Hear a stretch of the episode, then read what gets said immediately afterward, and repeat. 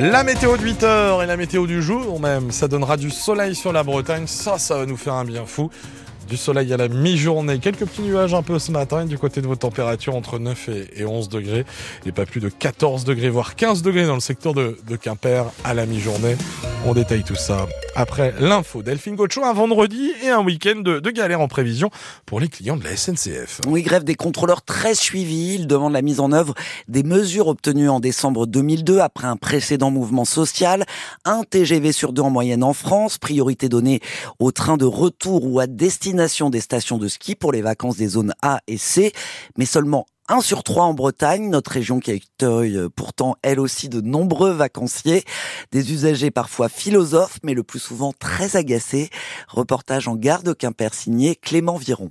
Il y a ceux que la grève à la SNCF exaspère. C'est un peu énervant. Ils profitent clairement d'une situation où ils peuvent bloquer le pays. Ceux qui perdent carrément leur nerf. Prendre tout le monde en otage systématiquement à chaque vacances, je trouve ça assez scandaleux, oui. Ceux qui ont prévu le coup. On a entendu parler de la grève avant, donc on a changé nos billets, on part plus tôt et on rentre plus tard. Et ceux qui acceptent leur sort. On va prendre un peu de philosophie, euh, des grèves il y en a, il faut faire avec. Patrick est en séjour à Quimper, ce Belge doit rentrer à Liège. Lundi, il reprend le travail. J'espère que je vais pouvoir prendre le train euh, de façon normale pour pouvoir rentrer chez moi. Vincent, lui, est déjà fixé. Il n'y aura pas de week-end en amoureux ce week-end. Faute de train, sa petite amie ne viendra pas en Bretagne. Elle devait le rejoindre ce vendredi. Ces deux trains ont été annulés et euh, elle n'a pas de solution de substitution. De son côté, Eliane se rend au guichet de la gare. Elle vient à la rescousse de ses amis qui rentrent de voyage ce week-end. Ils sont en Martinique, ils sont en stress. En solution de repli, Eliane leur a trouvé un toit à Paris le temps d'une nuit et elle vient d'échanger leurs billets. Fait en 30 secondes par une opératrice de la SNCF. Je vais téléphoner de ce pas à nos amis là-bas pour lui dire bah voilà, c'est réglé. Vous pouvez rapatrier à Quimper lundi. Lundi où ses amis pourront prendre le train sur un trafic entièrement rétabli. Reportage de Clément Viron. Pas de perturbation euh, aujourd'hui Nice. Oui, enfin en tout cas aujourd'hui si vous prenez un Ouigo, service normal également du côté des, des TER Bresgo. Toutes les prévisions de trafic sont à retrouver sur SNCF Connect. Un million de voyageurs sont attendus dans les gares ce week-end. Eux dénoncent des salaires au ras des pâquerettes. Une quarantaine de postiers en grève rassemblés hier matin devant le centre de tri de Guipava mais aussi à Quimper sur le site de Crèche-Gwen. En pleine négociation annuelle obligatoire dans l'entreprise, la CGT tire la sonnette d'alarme. La direction ne propose que 2,5% d'augmentation, soit deux fois moins que l'inflation l'année dernière, alors que la Poste a engrangé 17 milliards d'euros de chiffre d'affaires rien qu'au premier semestre 2023. Une chaîne humaine pour dire non à la pêche industrielle. 200 personnes, des pêcheurs bretons, des militants écologistes ou des élus ont manifesté hier euh, dans le port de Saint-Malo. Il dénonce le recours à un chalutier géant qui peut remonter 400 tonnes de poissons par jour. La compagnie des pêches de Saint-Malo a investi 15 millions d'euros pour en faire un navire-usine qui pêcherait le merlan bleu euh, qui serait ensuite transformé en surimi.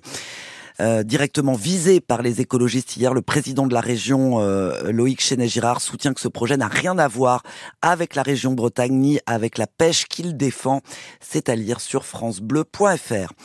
Clarisse Kremer se défend après l'ouverture d'une enquête par la Fédération française de voile sur des soupçons de triche lors du dernier Vendée Globe. Sur les réseaux sociaux, la navigatrice de Loc Michelig dans le Morbihan a démenti hier que son mari, Tanguy Le Turquet, lui ait donné la moindre information stratégique. C'est ce que laissent supposer les captures d'écran envoyées dans un mail anonyme à la Fédération de voile.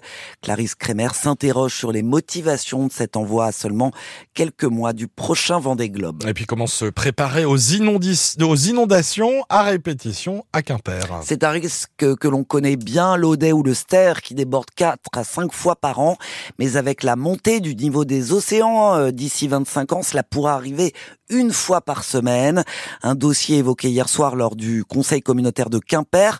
Un plan anti-inondation coûterait plus de 70 millions d'euros à l'agglomération, qui décidera d'ailleurs en fin d'année si elle instaure une taxe spécifique. Mais le phénomène de subversion marine est inéluctable, explique Jean-Paul Causion. Il est maire d'Ederne et vice-président en charge des questions de l'eau à QBO.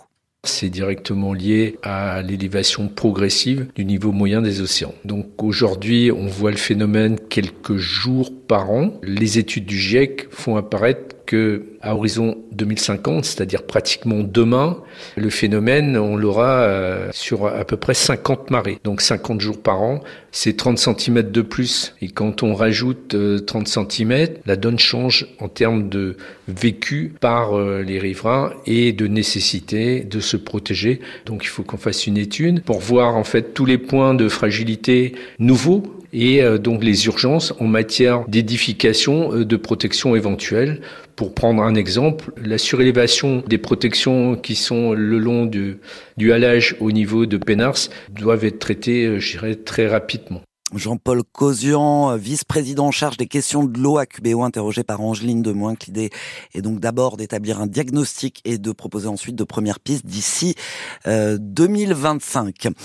À Brest, deux ouvriers gravement blessés hier après-midi dans la zone de Kergaradec. Ils intervenaient sur le toit d'un local commercial euh, qui est en cours de rénovation lorsque eh bien, euh, la toiture a cédé sous leur poids. Les deux hommes âgés de 28 et 30 ans ont fait une chute de 7 mètres. Euh, victimes de multiples traumatismes, ils ont été hospitalisés en urgence absolue à l'hôpital de la Cavale Blanche. En sport, pas de miracle. Hier, pour le Stade Rennais, les Rouges et Noirs ont été sévèrement corrigés il faut le dire, par l'AC Milan, 16e de finale aller de la Ligue Europa. 3 buts à 0 pour les Italiens. Match retour jeudi prochain au Rosenpark. Portera-t-il le maillot du Real Madrid la saison prochaine? Cette fois, c'est vraiment fini entre Kylian Mbappé et le PSG, le meilleur buteur de l'histoire du club. L'a annoncé hier au président du Paris Saint-Germain. Il va bien partir à la fin de la saison. En Ligue 2, match à huis clos samedi pour l'US Concarneau face au Paris FC. La pelouse du Moustoir à Lorient où devait se jouer euh, ce match de la 25e journée n'est pas en état. Il sera donc finalement disputé au stade Michel Dornano à Caen, mais sans public. Si vous aviez euh, des places ou si vous êtes abonné, eh bien les, les tonniers vous invitent à contacter le service billetterie. Et puis Delphine, on termine par ce miracle de la Saint-Valentin. Oui, une religieuse de Lorient qui a pu arriver à Toulouse pour donner un rein à son frère grâce à un chauffeur de taxi nantais. La bonne sœur de 63 ans avait pris le train jusqu'à Nantes pour pouvoir ensuite euh, prendre l'avion et se rendre dans la ville rose, mais elle s'est retrouvée coincée dans les bouchons à cause de la manifestation des, des taxis qui dénoncent euh, la concurrence déloyale des chauffeurs de VTC. Touché par son histoire, un chauffeur de taxi a proposé de la conduire jusqu'à Toulouse.